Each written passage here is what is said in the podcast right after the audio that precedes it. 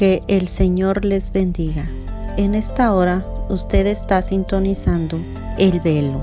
Bienvenidos a su programación Buscando a Dios mientras pueda ser hallado, esperando que este programa sea de bendición para su vida. Y ahora con ustedes el hermano José Sánchez.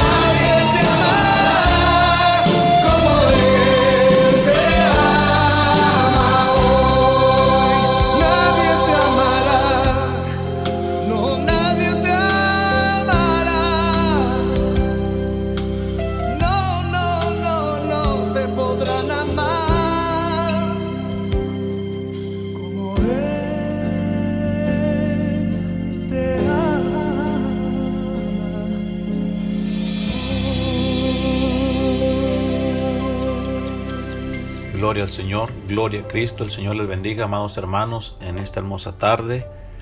Sean todos bienvenidos a esta programación Buscando a Dios mientras pueda ser hallado. Le damos gracias al Señor porque nos permite estar aquí una vez más con todos ustedes compartiendo la palabra del Señor. Es un agrado, es un gozo el poder hacerlo, ¿verdad? A pesar de que este, hay muchos medios donde ya se comparte la palabra, pues hay un espacio también para, para nosotros y todos aquellos que deseen unirse, ¿verdad? Si usted siente un llamado, pues comparta la palabra del Señor, ¿verdad? Este, hay muchas plataformas donde se puede hacer y hágalo, hágalo con gozo, hágalo con alegría. Compartamos la palabra del Señor, seamos un equipo, ¿verdad? Seamos un equipo como el Señor este quiere que estemos en unidad este, para alcanzar las almas para salvación, ¿verdad? Este, el propósito es pues de que las almas sean salvas, que las almas sean arrebatadas para, para nuestro Dios, ¿verdad? Que no nada más este, estemos eh, compartiendo la palabra del Señor dentro de, de una iglesia o de un hogar, ¿verdad? Es muy bueno, ¿verdad? No digo que sea malo, es muy bueno. Pero también hay almas, ¿verdad? Que, que muchas de las veces tienen problemas, no pueden salir de sus hogares, este, el, y el enemigo les hace sentir pena o vergüenza el ir a una iglesia o algo así, ¿verdad? pero por este medio también les puede llegar la palabra del Señor, ¿verdad? Es un arma que nosotros tenemos y debemos de aprovecharla. Gloria a Cristo. Bueno, en esta hora vamos a hacer una oración, que el Señor esté con esta programación, con la palabra que va a ser dada y que Dios tome en cuenta a todas aquellas personas a donde va a llegar la santa palabra del Señor, que el Señor haga el trabajo perfecto como Él lo sabe hacer sobre las vidas de aquella gente inconversa, de aquella gente que necesita de la palabra. Amén. Hagamos una corta oración. Amantísimo y buen Padre Celestial, honramos, te bendecimos, te damos gracias, Señor, porque tú eres bueno, Señor. Eres maravilloso, eres excelente, Dios mío. Eres un Dios, Padre Santo, que no te olvidas de este remanente, Señor. Que trata de agradarte, que trata de buscarte, Señor. Que trata, Dios mío, de hacer el bien, Señor. Y que tú, Dios mío, no miras, Señor Santo, los defectos de uno, Señor, sino que tú miras la habilidad que ha puesto en uno. Y nosotros depende, Señor Santo, echarlos a trabajar. Yo te pido, Señor, que tú vengas, Señor, y fortalezcas, Dios mío, esta palabra. Que tú vengas, Señor, y hagas, Dios mío, en esta palabra algo, Dios mío, inusual. Algo, Señor, maravillosamente extenso sobre la vida de aquella persona que va a escuchar, Señor. Ven y toca su vida, toca su corazón, Señor. Que ellos, Dios mío, sientan tu presencia por medio de la palabra. Gracias te damos, Señor, por todas aquellas personas que van a escuchar este mensaje. Ponemos nuestra vida en tus manos, Señor. Úsanos de una manera especial, Señor. Agrádate, Señor Santo, de esta palabra, Señor. Lo hacemos para honrar y bendecir tu nombre. Todo te lo rogamos en el nombre del Padre, del Hijo y del Espíritu Santo, Señor. El tema de hoy, amados hermanos, que traemos, el tema que el Señor nos daba es ayuda sin esperar nada a cambio. Ayuda sin esperar nada a cambio. Nuestro verso clave del día de hoy se encuentra en Gálatas 6:9. Dice la palabra del Señor de esta manera. No nos cansemos pues de hacer bien, porque a su tiempo cegaremos si no desmayamos. Una vez más dice la palabra del Señor. No nos cansemos pues de hacer el bien. Aleluya. Porque a su tiempo cegaremos si no desmayamos. En este versículo estamos viendo que eh, se divide en dos partes. La primera parte dice que no nos cansemos pues de hacer el bien. El apóstol Pablo está aconsejando a los Gálatas que no se cansen de hacer el bien.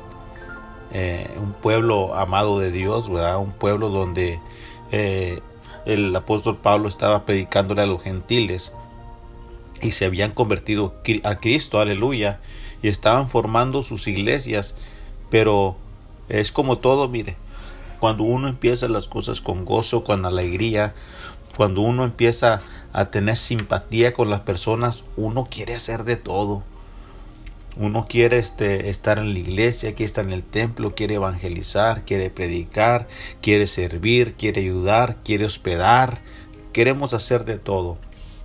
Pero aquí el apóstol Pablo les está dando un consejo a la iglesia de Gálatas. Dice, no se cansen, no nos cansemos, no se cansen ustedes. Y aquí Pablo se está incluyendo él como un respeto hacia, hacia aquella iglesia, hacia aquella congregación. Por eso es que él dice, no nos cansemos pues de hacer el bien. Tal vez ellos estaban dejando de hacer las cosas que antes hacían, estaban dejando eh, de cumplir este, su deber como cristianos, como personas que aman a Dios. Eh, y Pablo tiene que ir y tiene que mandarles esta carta y decirle, no nos cansemos pues de hacer el bien. Y también les recuerda, dice, este, porque a su tiempo segaremos. O sea, a la vez les está diciendo, les está exhortando con amor, les está aconsejando, pero a la, a la vez les está este, animando que hay una recompensa por eso es que le dice a su tiempo cegaremos si no desmayamos. Pablo enfatiza animando a los hermanos de la iglesia de los Gálatas, diciéndole, no se cansen, sigan adelante, perseveren, peleen. Aleluya. Para Pablo es muy importante que la iglesia que está fundada en Cristo y que ahora toda la gente que está afuera, eh, que los está observando a ellos, este, para Pablo es muy importante que ellos no desfallezcan, que ellos no decaigan, que ellos sigan perseverando y caminando como lo vienen haciendo, porque el testimonio eh, es lo mejor que ellos pueden eh, eh, este, reflejar a Cristo sobre sus vidas. Por eso es que Pablo les enfatiza eso, que no dejen de hacer las cosas que estaban haciendo conforme a la palabra, conforme a las escrituras. Aleluya. Muchas de las veces tendemos a, a ser servidores para otros, tendemos a ser colaboradores o simplemente ayudamos sin ningún interés de recibir algo a cambio. Sabemos que esto le agrada al Señor, mas sin embargo llega un punto donde nos cansamos y flaqueamos en el servir o ayudar, es decir, dejamos de hacer las buenas obras para nuestros semejantes. Y ahí es donde empieza un cierto problema donde nosotros decimos, este, pues voy a tomarme un tiempo, este, no voy a ayudar, no voy a colaborar, pero todo está bien, no pasa nada, decimos. Simplemente nos estacionamos, pero es ahí donde estamos este, poniendo una semilla que no corresponde conforme al espíritu que Dios ha venido trabajando sobre nuestras vidas. Tenemos que tener mucho cuidado, mis hermanos, cuando nosotros decimos, eh, no, eh, un tiempo no voy a servir, un tiempo no voy a colaborar, un tiempo no voy a ayudar. Ahí es donde el enemigo realmente viene y toma una posición de nuestras vidas y lo más lamentable es que no nos damos cuenta. Porque nos, eh, el lado de, de ayuda, el lado de apoyar, de colaborar, está frío, no está siendo trabajado, no está siendo mantenido, vamos a decirlo de esta forma, ¿verdad? Pero mire, en este, en este, en este pequeño versículo vamos a ver algunas cosas como aprovechar las oportunidades para poder ayudar. Es decir, que tenemos que tener un espíritu de siervo, un espíritu de disposición, un espíritu de sometimiento hacia la palabra. Aleluya. Aquí también vamos a aprender algo que a su tiempo, si no desmayamos, vamos a tener una recompensa, va a haber una cosecha, que muchas de las veces esa cosecha muchos ya la están levantando, muchos ya la están disfrutando, pero lo que no hemos llegado a ese punto, hay que trabajar sin desmayar, hay que trabajar siguiendo adelante y siempre haciendo eh, el bien sin mirar a quién, como dice ese, ese dicho, ¿verdad? No nos cansemos, habla de que nos tenemos que esforzar, de que tenemos que perseverar, aunque veamos las cosas este, eh, contrarias muchas de las veces. Este, hay que seguir trabajando, amado amigo, amado hermano, siempre creyendo, ¿verdad? Como dice la escritura, que todo lo que hacemos lo hacemos como para Dios y no como para los hombres.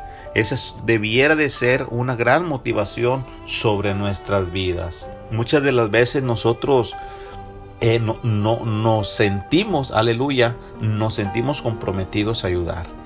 Y muchas de las veces no es que uno eh, no tenga la convicción de ayudar, pero sino que estamos en ese eh, sentido frío donde uno dice, no pasa nada si no colaboro, no pasa nada si no, si no soy un servidor, simplemente me estaciono. Pero fíjese que cada uno lo que brota o lo que eh, tiende a brotar cuando sucede esas reacciones en nuestras vidas, el estacionarnos. Uno va a entregar cosas equivocadas. Uno va a entregar cosas este, indiferentes a lo que antes hacíamos. Cuenta un pequeño anécdota de un hombre que era rico y dice que todos los días pasaba por, por una avenida, por una calle, donde miraba a un portiocero siempre pidiendo limosna. Y dice que una vez este hombre compró una canasta y la, la cubrió con papel y fue y se la entregó al hombre. El hombre rico le llevó la canasta al hombre pobre y se la dejó. y el, el hombre se fue en su coche, siguió su camino. Mas sin embargo, el hombre pobre, por diosero, levanta el papel de aquella canasta y lo único que traía en la canasta era pura basura. Este hombre rico había perdido el objetivo de poder ayudar a los demás. Había perdido el objetivo y la convicción del ser un colaborador en el buen sentido de la palabra para poder aportar algo a la humanidad. Mas sin embargo, un día este pordiosero se dio cuenta quién era ese hombre del coche y supo hasta dónde él vivía, supo su dirección y, y un día este hombre se propuso a comprar unos ramos de flores. Este hombre pordiosero fue y llenó aquella canasta de puros ramos de flores y un día fue y la dejó a la dirección de aquel hombre que un día le había dado esa canasta llena de basura, pues este hombre fue y se la llevó entera, llena de puros ramos de flores.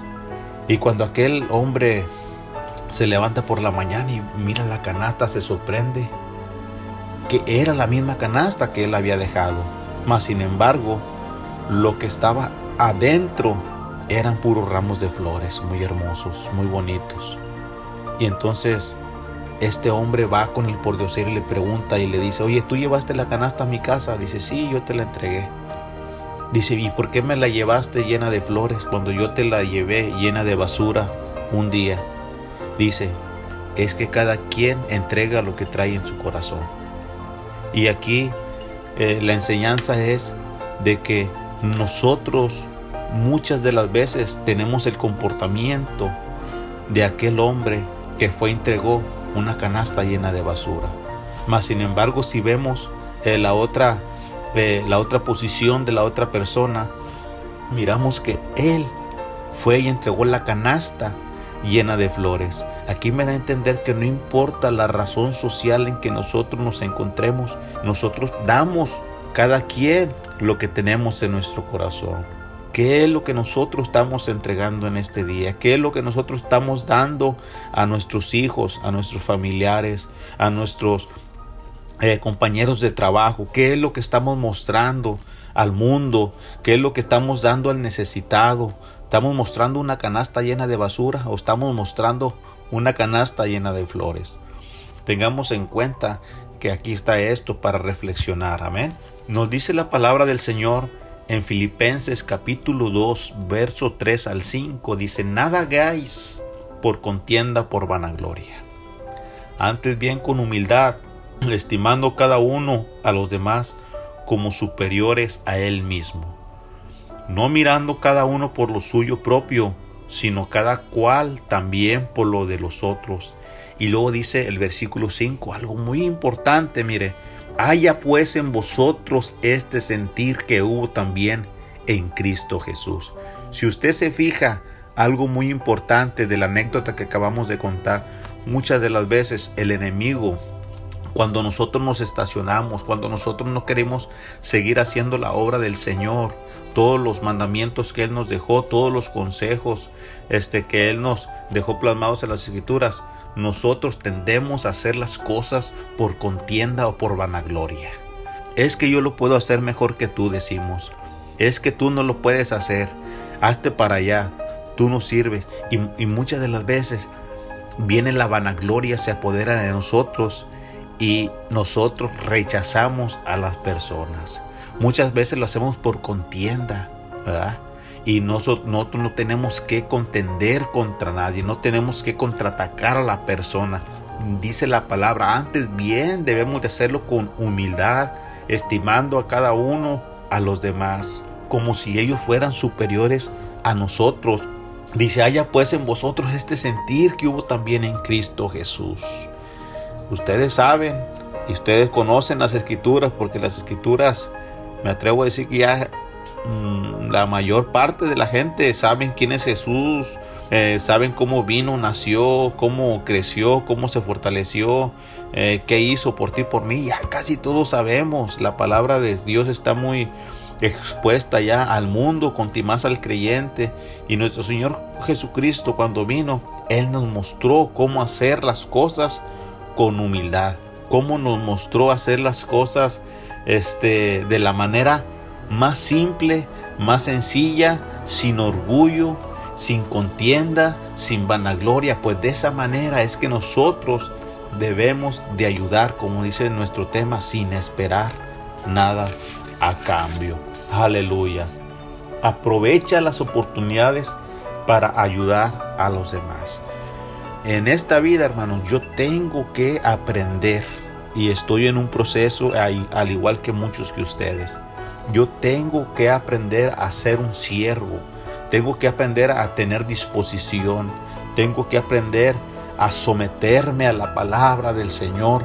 Porque si yo no me someto a la palabra del Señor, yo no voy a poder crecer. Voy a ser una persona que siempre va a estar estancada, estancada, sin convicciones, sin esperanza, sin fe.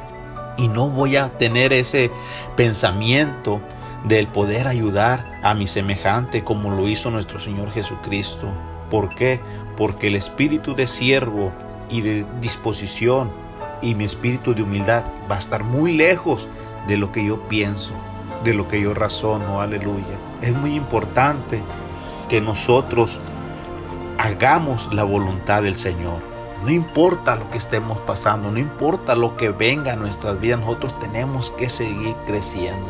Fíjese, en la escritura viene una historia muy bonita que se presta para esta ocasión. Dice la escritura, eh, perdón, este, sí, dice la escritura en Génesis 37, 28, dice, y cuando pasaban los madianitas, mercaderes, dice que sacaron ellos a José de la cisterna y le trajeron arriba y le vendieron a los ismaelitas por 20 piezas de plata y llevaron a José a Egipto. Mire, José era un hombre, un jovencito que cuidaba un rebaño de ovejas de su padre. Este jovencito, usted sabe que en el, en el tiempo antiguo uno de los trabajos más humildes era el cuidar el rebaño, pero no porque sea un trabajo eh, muy humilde, este, era un trabajo sumamente de responsabilidad, era un trabajo de sumamente compromiso, porque la misma Biblia nos narra que el pastorcillo, cuando un animal quería atacar a alguna de las ovejas, el pastor no tenía que correr, el pastor no tenía que salir huyendo, el pastor sabe qué tenía que hacer. Él tenía que enfrentarse, ya fuese un león, ya fuese un oso, ya fuese este algún lobo, ya fuese que alguien se las quisiera robar, ya fuese que la que la ovejita se fue para un hoyo, ya sea que el río se la llevó. El pastorcillo tenía que estar dispuesto a entregar su vida aún por una oveja. Entonces, este joven de 17 años llamado José, fíjese, sus hermanos le tenían envidia. Aleluya.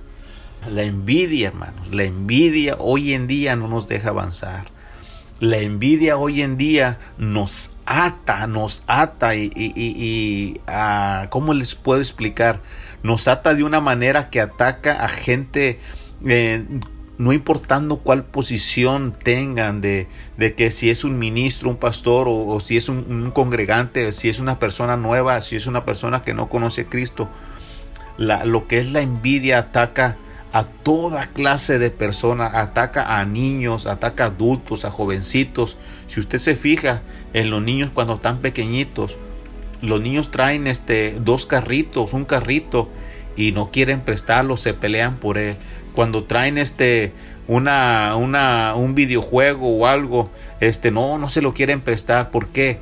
Porque la envidia muchas de las veces viene y nos ata a nosotros. Por eso les decía que no, no importando qué personas seamos, ¿verdad? ¿Qué posiciones, en qué posición estemos o qué eh, condición social estemos, la envidia viene y ataca. Y es, e, es, lo que estaba sucediendo con este joven. Sus hermanos lo vendieron porque ellos envidiaban una túnica y porque su padre lo amaba, porque fue el último que nació en la vejez de, su padre, aleluya.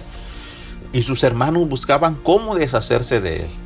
Ellos no lo querían, ellos no lo aceptaban. Y dice la palabra del Señor que fueron y lo vendieron a los ismaelitas por 20 piezas de plata. Y luego estos ismaelitas, fíjese, lo que hacen ahora con José, se lo llevan para Egipto.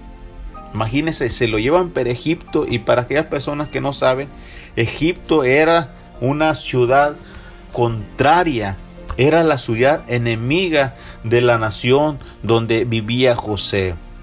Entonces vemos algo muy muy contradictorio en cuanto a la vida de José, porque cualquiera pudiera decir eh, que la vida de José iba a ser muy trágica, que la vida de José ahí iba a terminar, se iba a morir, tal vez ahí iba a morir de sed, de hambre, eh, iba, iba a tener un sufrimiento sumamente pesado porque ahora estaba en condición de esclavo, ya no estaba con su papá físico, con sus hermanos físicos, con su familia, en una ciudad desconocida y por lo tanto yo pudiera pensar, si a mí me lo platicaran, que él iba a tener un final muy trágico.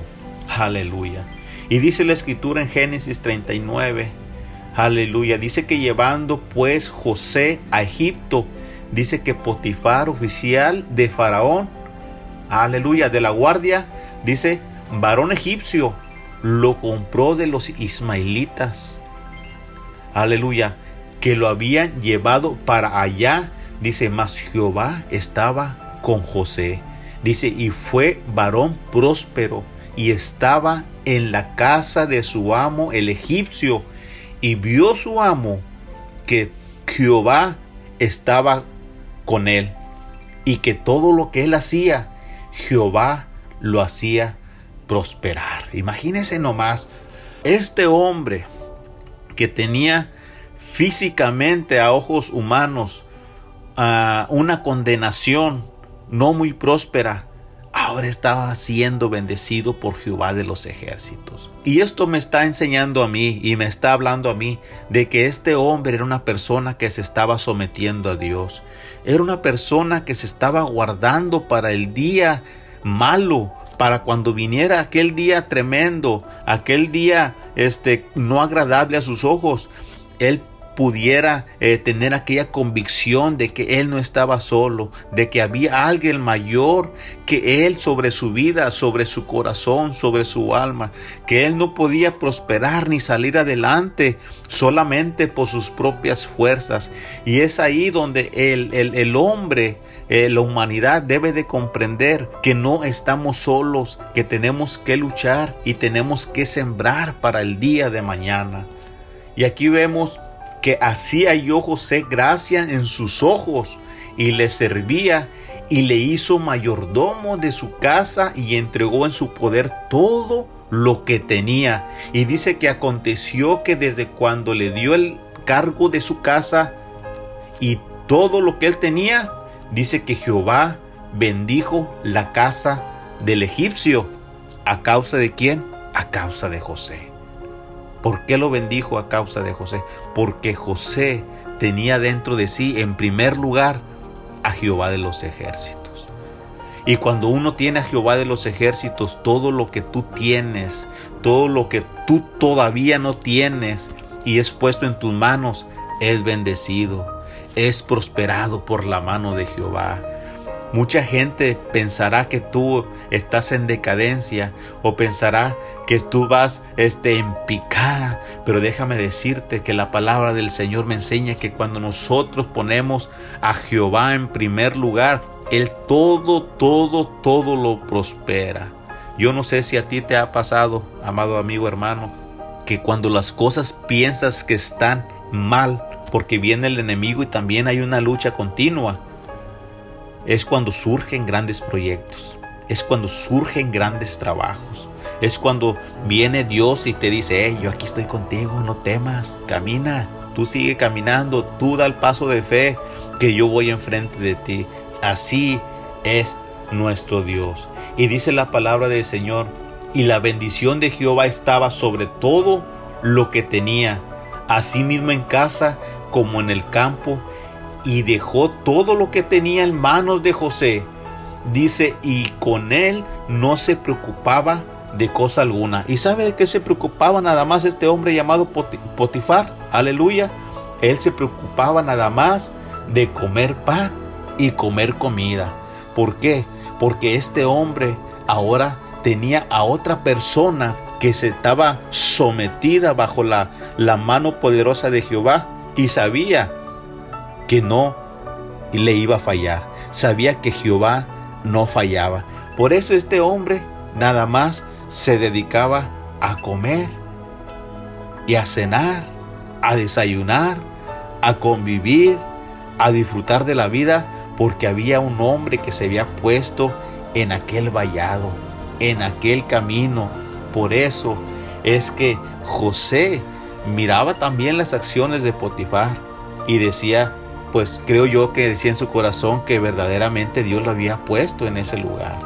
Cuando todas las cosas crees que van a pasar al revés, que van a ser contradictorias, que va a ser una lucha continua sobre tu vida, pues mire, aquí todo fue al revés. Es la bendición que Dios da al justo, aleluya, como lo fue José en esta hermosa historia. Pero fíjese, recordemos que hace un momento dijimos que los hermanos de José lo habían vendido, lo habían llevado. Primeramente antes de venderlo lo querían matar, lo metieron en una cisterna, pasaron los ismaelitas y se lo vendieron, se lo llevaron, se deshicieron de él. Pero ahora José está siendo el jefe en aquel lugar. Y de repente se viene una hambruna, se viene falta de alimento, no hay agua, los animales están muriendo de hambre, ellos tienen escasez de frijol, tienen escasez de maíz, de trigo, de sorgo y no hayan, no hayan de dónde agarrar. Pero dice la escritura, y nos enseña aquí mismo en Génesis, la escritura narra que José era el administrador de aquel pueblo, de aquel Egipto, y todo lo que tocaba José que hacía era bendecido, y en aquel lugar no había falta de nada, pero a sus alrededores, aleluya, a sus alrededores había una hambruna, ahí faltaba alimento, y por lo tanto estos hermanos de José se dieron cuenta, supieron que allá había alimento y sabe, tuvieron que ir a aquel lugar. Y, me atrevo a decir que ellos ya daban muerto a José. Ellos ya ni se acordaban de José. Ellos pensaban que José, su hermano, ya no existía, que ya no vivía. ¿Qué pasó con él? No sabemos. Simplemente nos deshacimos de él. Aleluya. Y dice la escritura, aquí vemos, aleluya, en Génesis 41, eh, versículos 54 y 55, dice que cuando se sintió el hambre en toda la tierra de Egipto, dice que el pueblo clamó a Faraón por pan. Y, y dijo Faraón a todos los egipcios, id a José y haced todo lo que él les dijere. Y el hombre estaba por toda la extensión del país. Entonces abrió José todo el granero donde había y vendía a los egipcios porque había crecido el hambre en toda la tierra de Egipto y de toda la tierra venían a Egipto para comprar de José porque por toda la tierra había crecido el hambre. Es lo que decíamos hace un momento. Aleluya. Entonces ahora los hermanos de José van camino a pedir alimento, a pedir ayuda hacia aquel lugar. Y dice que, que cuando llegaron a aquel lugar sus hermanos, dice que eh, José mandó a que se les llenaran sus sacos de trigo y les devolviesen el dinero que habían pagado por la comida de cada uno de ellos, dice poniéndolo en su saco y les diesen comida. También les ordenó José para el camino y así José hizo con ellos, es decir, con sus hermanos. Oiga, José bien pudo haberse vengado ahí. José pudo haber dicho, no, ellos me vendieron, ellos no me querían, ellos no me aceptaban, ahora que le hagan como quieran, que se vayan, yo no les voy a dar comida, aleluya. Mas sin embargo, vemos la reacción de José que fue totalmente diferente. Ese es el cambio que Dios hace en nuestras vidas cuando permitimos que Él venga y more sobre nosotros. Aquellos hermanos de José se fueron contentos y dice que en el camino uno de ellos abrió su costal y miró arriba que estaba el dinero. Dice, oye, el dinero que yo pagué ahora me fue devuelto. fue puesto aquí en el saco, en la arpillera que yo llevaba en la parte de arriba. Y ellos se preguntaban y decían, ¿qué es esto que nos ha hecho Dios? ¿Qué es esto? se preguntaban ellos. Dice la escritura que les, que les narraba ahorita, mire, dice que ellos pusieron su trigo sobre sus asnos y se fueron de allí. Pero abriendo uno de ellos su saco para dar de comer a su asno en el mesón, vio su dinero que estaba en la boca de su costal y dijo a sus hermanos, mi dinero se me ha devuelto y aquí está mi saco.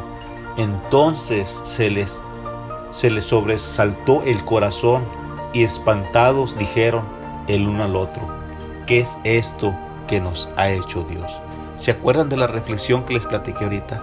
¿Se acuerdan de la reflexión? Cada uno, hermanos, cada uno da lo que trae en su corazón. Tú puedes dar basura, tú puedes dar flores. Los hermanos de ellos, eh, eh, figurativamente, habían dado una canasta llena de, de basura y José les devolvió una canasta llena de flores. Aleluya. Aquí vemos que José, a pesar de ser odiado por sus hermanos, a punto de matarlo, poniéndolo en una cisterna, Dios tenía un plan en su vida. Su dedicación y su honradez lo llevó hasta ser el gobernador de Egipto. José no desperdició la oportunidad para ayudar a su familia, que si no fuese por él, tal vez hubiesen muerto de hambre, y no solo ellos, sino también sus animalitos. Aquí vemos cómo José tuvo, aleluya, la disposición de siervo para ayudar a sus semejantes haciendo a un lado todo el odio, todo resentimiento, todo coraje que se pudo haber posesionado sobre él, otorgándoles el privilegio inmerecido de la benevolencia a través de los alimentos. Hermosa historia, ¿verdad, hermanos? Cómo José nos está enseñando aquí por medio de hechos y no palabras, aleluya, porque muchas de las veces la gente nos quiere demostrar con palabras lo que no hacen sus hechos y yo creo que no es así. Amén.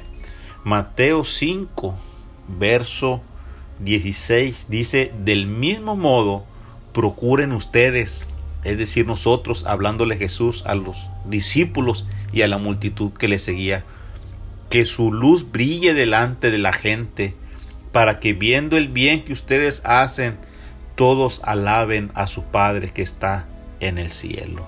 Nosotros, hermanos, Jesús nos está diciendo que nosotros tenemos que ser una luz brillante delante de la gente para que ellos crean, para que ellos se convenzan, aleluya, y alaben a nuestro Padre Celestial. Amén.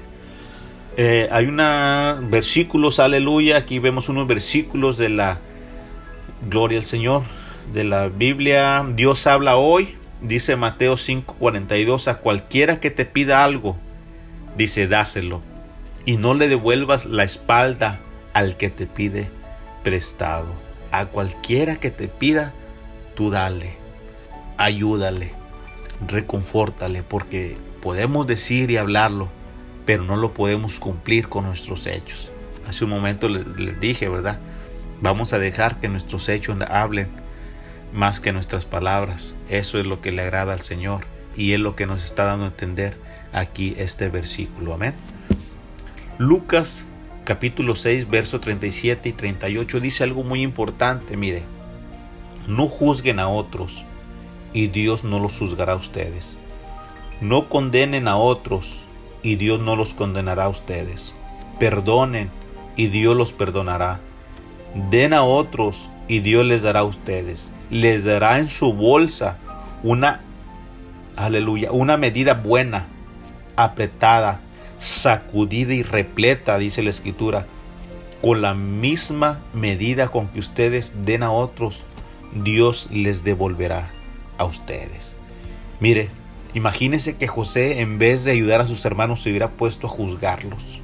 Imagínese usted en la historia de José que en vez de ayudar a sus hermanos se hubiera puesto a condenarlos o se hubiera, eh, eh, se hubiera puesto a decirles, váyanse de aquí, no los conozco, Ustedes me vendieron, ustedes me, rechazaron. En el corazón de José sabe que había, sin que él lo diga, en el corazón de él había perdón. Y dice que si nosotros perdonamos, dice la escritura que también Dios nos perdonará. Y si nosotros no juzgamos, Dios tampoco nos va a juzgar de esa manera. Y si nosotros no condenamos a las personas, Dios tampoco nos va a condenar a nosotros. Y no solo eso, hay una recompensa grande de la cual les decía hace un momento. Dice que Él nos dará una bolsa, una medida buena, apretada, sacudida y repleta con la misma medida con que ustedes den a otros, Dios les devolverá a ustedes. Y a mí me gusta mucho un, una anécdota que cuenta un hermanito que conocemos, se llama Juan Cruz. Dice que en cierta ocasión este, fue un padre con su niña a la tienda. Y el señor de la tienda le dice a la niña este, que si quería unos dulces de un botecito que tenía ahí. Y la niña le contesta que sí. Dice, mete tu mano y agarra dulces. Y la niña no quería. Y el señor de la tienda le vuelve a decir, mete tu mano y agarra dulces. Y la niña no, no quería. Pero dentro de ella sí quería dulces, pero no quería meter la mano. Y más sin embargo el Señor por a ver le dice, mete tu mano y agarra dulces. Y, y, viendo que el Señor, la niña no hacía el acto de meter su mano, el Señor mete su mano, agarra un puño de dulces y la niña pone las dos manitas y el Señor se las llenó de dulces y ya se fueron para su casa juntamente con su papá. Y en su casa el papá le dice, oye mija, ¿y por qué no metiste tu manita dentro del botecito para agarrar dulces? Y la niña le contesta, dice, es que las manos del Señor están más grandes que las mías. Dice él con una mano, llenó las dos manitas mías. Dice, imagínate si yo hubiera metido nomás mi manita. Entonces así es el Señor como a nosotros nos paga. El Señor no tiene una medida para nosotros. El Señor no tiene una medida para darnos. Él simplemente dice que les voy a dar una medida grande, apretada, donde rebose, donde ya no quepa más. Va a sobreabundar, te va a sobrar, aleluya. De esa manera es que nosotros tenemos la recompensa de parte de nuestro Dios, aleluya. Colosenses nos enseña algo muy importante. Capítulo 3, versos 23 y 24. Dice que todo lo que hagamos de buena gana, perdón, todo lo que hagan, háganlo de buena gana, como si estuvieran sirviendo al Señor y no a los hombres. Pues ya saben que en recompensa el Señor les dará parte en la herencia, porque ustedes sirven a Cristo, que es su verdadero Señor. La Biblia nos enseña que actuemos de buena gana es decir, sin ningún tipo de hipocresía, ya que la escritura es clara. Dios detesta el doble ánimo, es decir, la falta del ser veraz en nuestra forma de actuar, de ayudar o de hablar. Es por eso que las escrituras nos dicen, háganlo de buena gana, como si estuvieran sirviendo al Señor y no a los hombres. Usted se puede preguntar aquí en el versículo de Colosenses, donde dice, el Señor les dará parte en la herencia. Vamos a ver un poquito nada más, resumir estas palabras. Fíjese, la escritura nos habla algo acerca de eso, de, eso, perdón.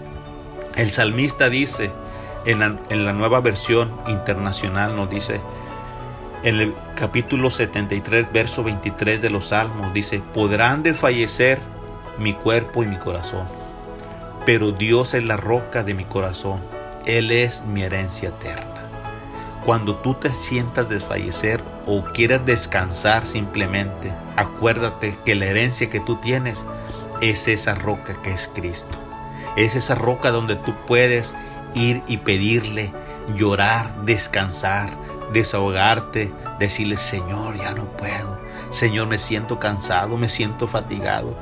Voy a seguir caminando, pero necesito recargarme en ti que eres la roca eterna. De esa forma, el salmista es como describe en ese momento eh, la salvación de Dios sobre su vida, como una roca eterna sobre su vida. Pablo a los Efesios capítulo 1, verso 18 le dice, pido también que les des ilumina. Aleluya.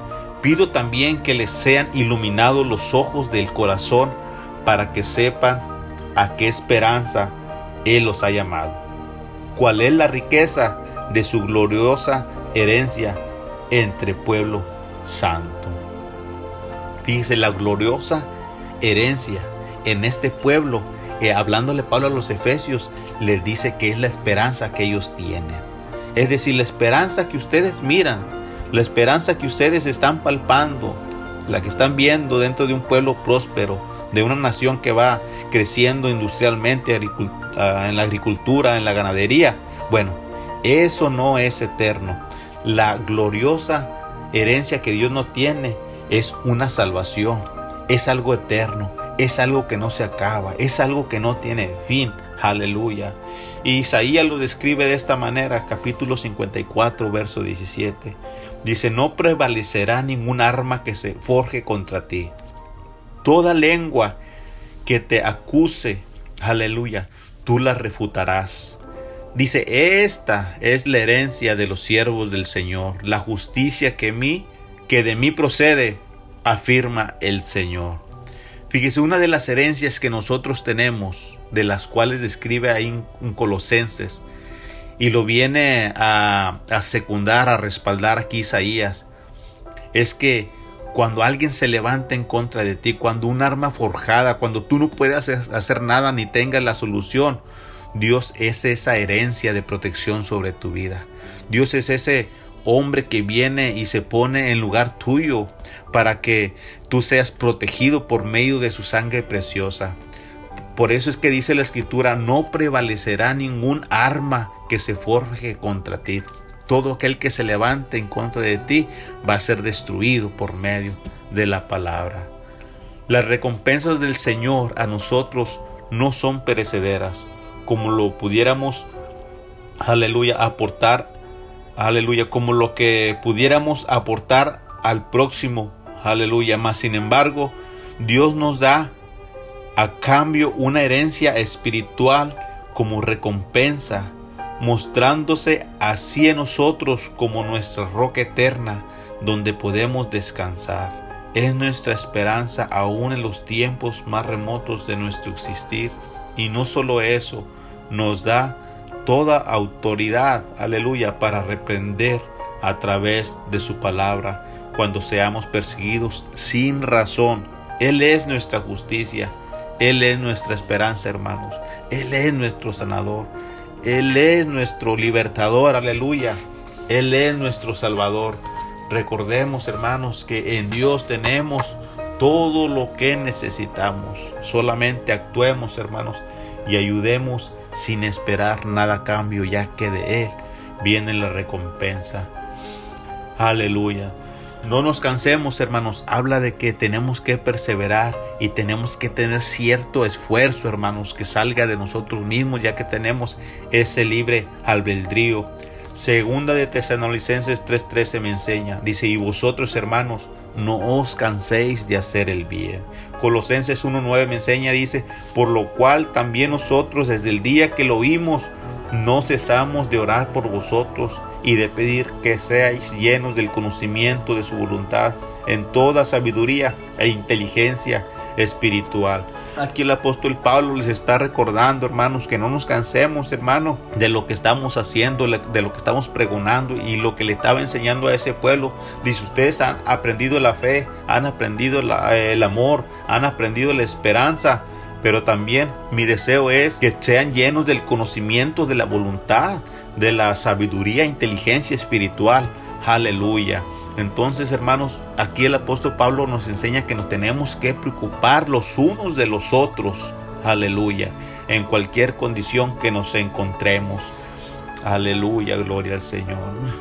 Isaías 40, 29, hermanos. Cuando nos sentimos cansados y afligidos, la escritura nos dice que Él da fuerzas al cansado y multiplica las fuerzas al que no tiene ningunas.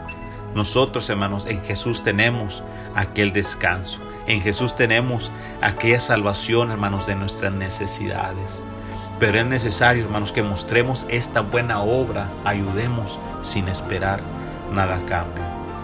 Aleluya. En esta, en esta pequeña eh, enseñanza, en esta pequeña predicación, hemos aprendido que tenemos que aprovechar las oportunidades para ayudar. Debemos de tener un espíritu de siervo, de disposición y estar sometidos con humildad.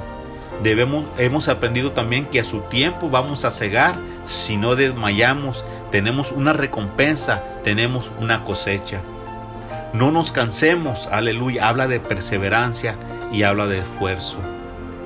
Echemos, hermanos, toda, toda nuestra nuestra ansiedad, toda nuestra duda, si en nuestra vida hay rencor, si ha existido el odio, eh, echémoslo fuera de nosotros, dejemos que el Señor obre sobre nuestras vidas, sobre nuestro corazón.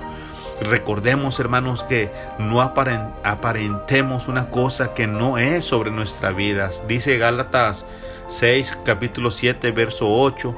Dice que no os engañéis, Dios no puede ser burlado, pues todo lo que el hombre sembrare, eso también segará. Porque el que siembra para su carne, de la carne segará corrupción, mas el que siembra para el espíritu, del espíritu segará vida eterna. Aleluya. Gloria al Señor. Gloria a Cristo. Aleluya. En esta hora vamos a hacer una oración de fe creyendo que el Señor va a actuar sobre nuestras vidas. Permitamos que el Señor haga la buena obra sobre nuestro corazón. Este, en cierto capítulo, versículo de la escritura, eh, Jeremías hablando, dice, he aquí pongo delante de vosotros camino de vida y camino de muerte. Es decir, tú eliges qué camino seguir. En este momento hagamos una corta oración diciéndole al Señor, Señor, ayúdanos a hacer tu voluntad, tu voluntad por medio de las obras, por medio de aquel necesitado, ¿verdad? No, no lo ignoremos, sino acerquémonos y en qué te puedo ayudar, en qué te puedo servir. Aquí estoy para ayudarte, ¿verdad? Entonces el tema de hoy fue ayuda sin esperar nada a cambio y ya vimos el ejemplo cómo lo hizo José. Amén. Hagamos una oración. Amantísimo, buen Padre Celestial, te honramos, te bendecimos, te damos gracias por tu palabra. Te rogamos, Señor, que tú vengas y quites, Señor, todo lo que estorbe nuestras vidas, Señor, para empezar a hacer buenas obras, Señor. Te pedimos, Señor, que tú vengas, Señor, y abra nuestro entendimiento, Señor, nuestro, nuestra vida, en nuestro caminar, Señor. Que no nos hagamos, Dios mío, los que no miramos el problema, la situación, sino que tengamos aquel corazón dócil para aquellas, aquellos necesitados, Señor. Yo te pido por aquellas personas que ahora, Dios mío, desean hacer esa buena obra, Señor. Tú los tomes en cuenta tú los pongas, Dios mío, en un lugar privilegiado y que tú les enseñes, Dios mío, y les respaldes, porque yo sé que así va a ser. Por medio de tu palabra, Señor, que tú no los vas a dejar, ni los vas a abandonar, Dios mío, en el día, Dios mío, del conflicto, en el día malo, tú siempre vas a estar con ellos. Yo te ruego, Señor, también por aquellas personas que están recibiendo, Dios mío, eh, a ti, Dios mío, como tu único y suficiente Salvador. Escríbelos en el libro de la vida. Guárdelos, Señor. No los dejes, Dios mío, ni les desampares, Dios mío. Hábleles, mi Dios. Sea con ellos día a día, Dios. Gracias te doy por mi vida, por mi persona, por mi familia, Dios mío, por mi hogar. Gracias, Señor, porque tu palabra fue dada. Síguenos guardando para el día de mañana. Trae la semilla, Dios mío, que es la palabra. Gracias, todo te lo rogamos en el nombre del Padre, del Hijo y del Espíritu Santo, Señor. Amén. Gloria a tu nombre, Señor. Pues ya estamos despedidos, amados amigos hermanos. Aquí nos vemos la próxima semana y estamos en este su programa buscando a Dios mientras pueda ser hallado. Y tenemos este correo electrónico que es jjspadilla76 gmail.com. Para cualquier comentario, saludo, aquí estamos a su disposición. El Señor les bendiga y hasta pronto.